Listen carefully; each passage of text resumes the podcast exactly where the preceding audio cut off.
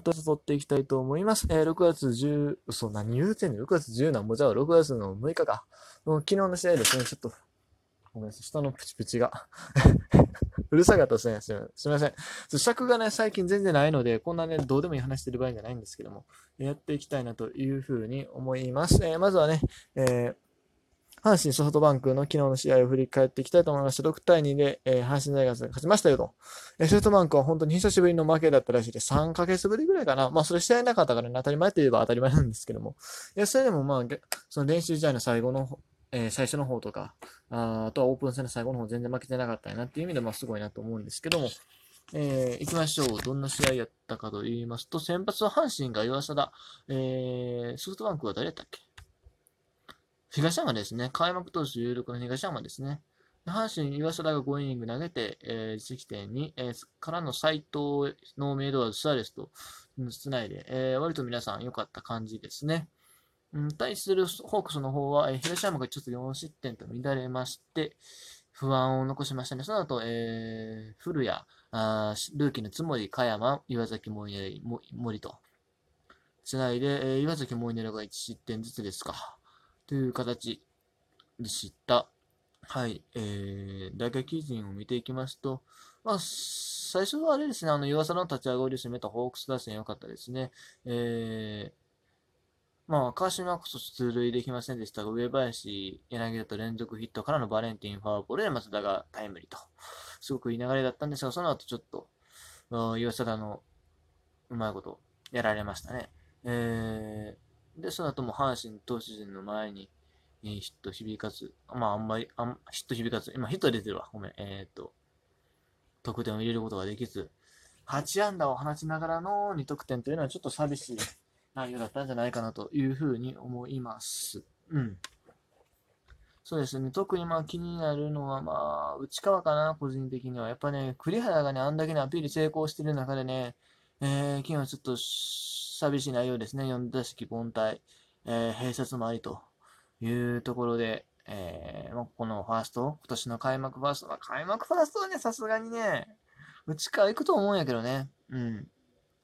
ただまあ、シーズン通してどうなっていくのかっていうのは今年のホークスの注目ポイントかなというふうに思います。はい。一方の阪神の方ですが、いや、阪神本当にいいですよ、ほんま。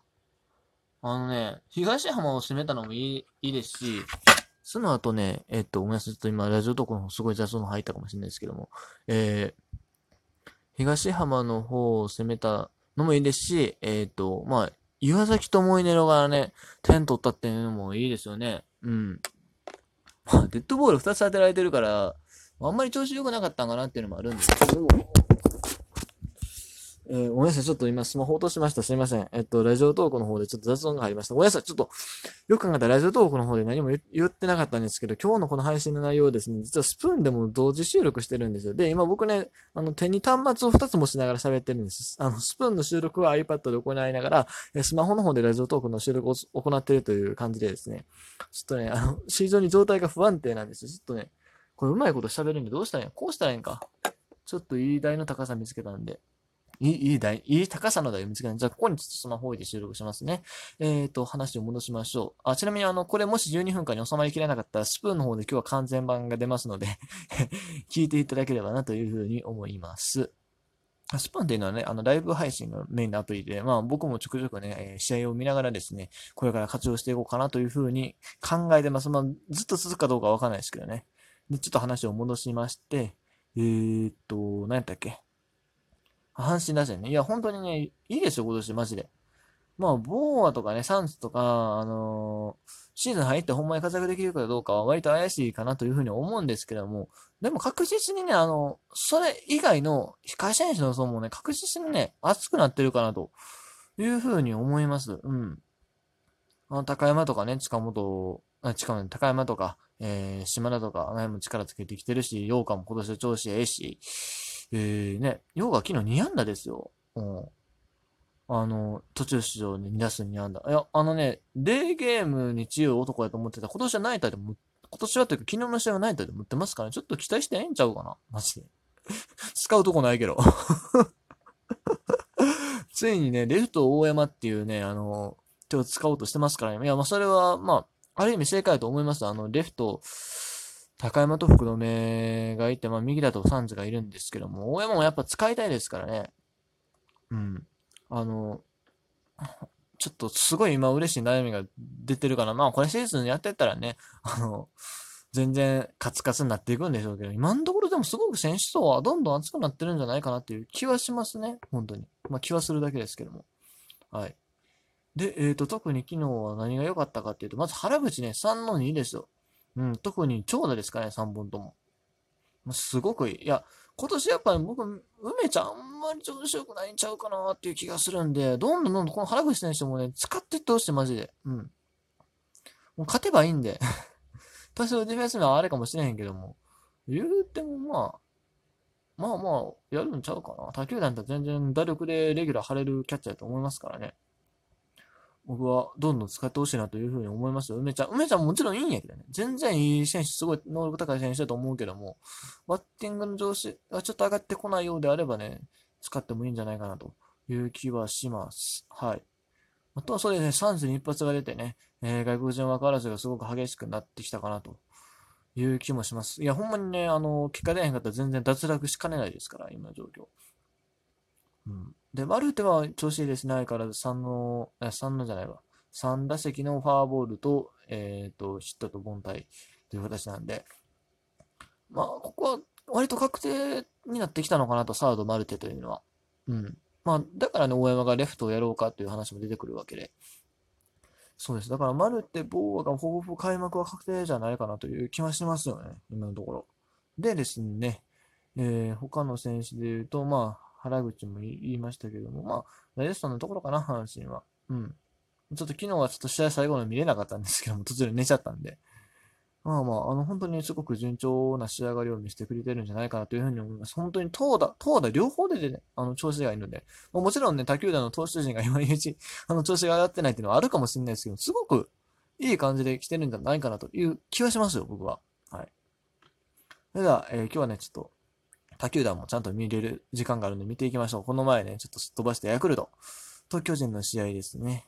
えー、こちらは4対8で、えー、巨人が勝ちということで、ヒット数はね、1本しか変わらないんですけども、ジャイアンツがまあうまいこと攻めたんですかね。えー、先発は小川とサンチスで、えー、あ、小川大炎上ですね。4回5失点。えー、さらに中継ぎの本堂も2失点。ベテランですけどね。で、五十嵐、梅野、長谷川と繋いだと。えー、ジャイアンツは3チ選抜で、こちらも4.2回4失と不安が残りますが、原監督はまあまあ評価してた気はするんですけども、えー、その後、えー、桜井ビエイラ、あ沼田鍵谷と繋いだという感じですね。えー、打線見ていきましょう。誰が調子いいの？ゆうへいさんすごいですね、昨日。です。3打席の2安打と犠牲フライ1本。いいですね。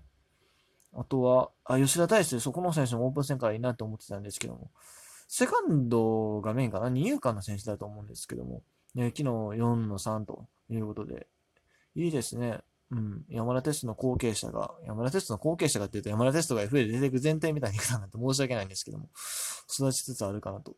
で、エスコバはこれショートで使うんか、サードで使うんか、昨日はサードで出てたみたいですけども、で、ショート西浦と。どうするんですかね？メジャーでゴールデングラブも取った選手ですけど、まあ日本の守備とはまたちょっと違うところもあるのかなという気はしますが、はい。あとはジャイアンツの方の選手はそうですね。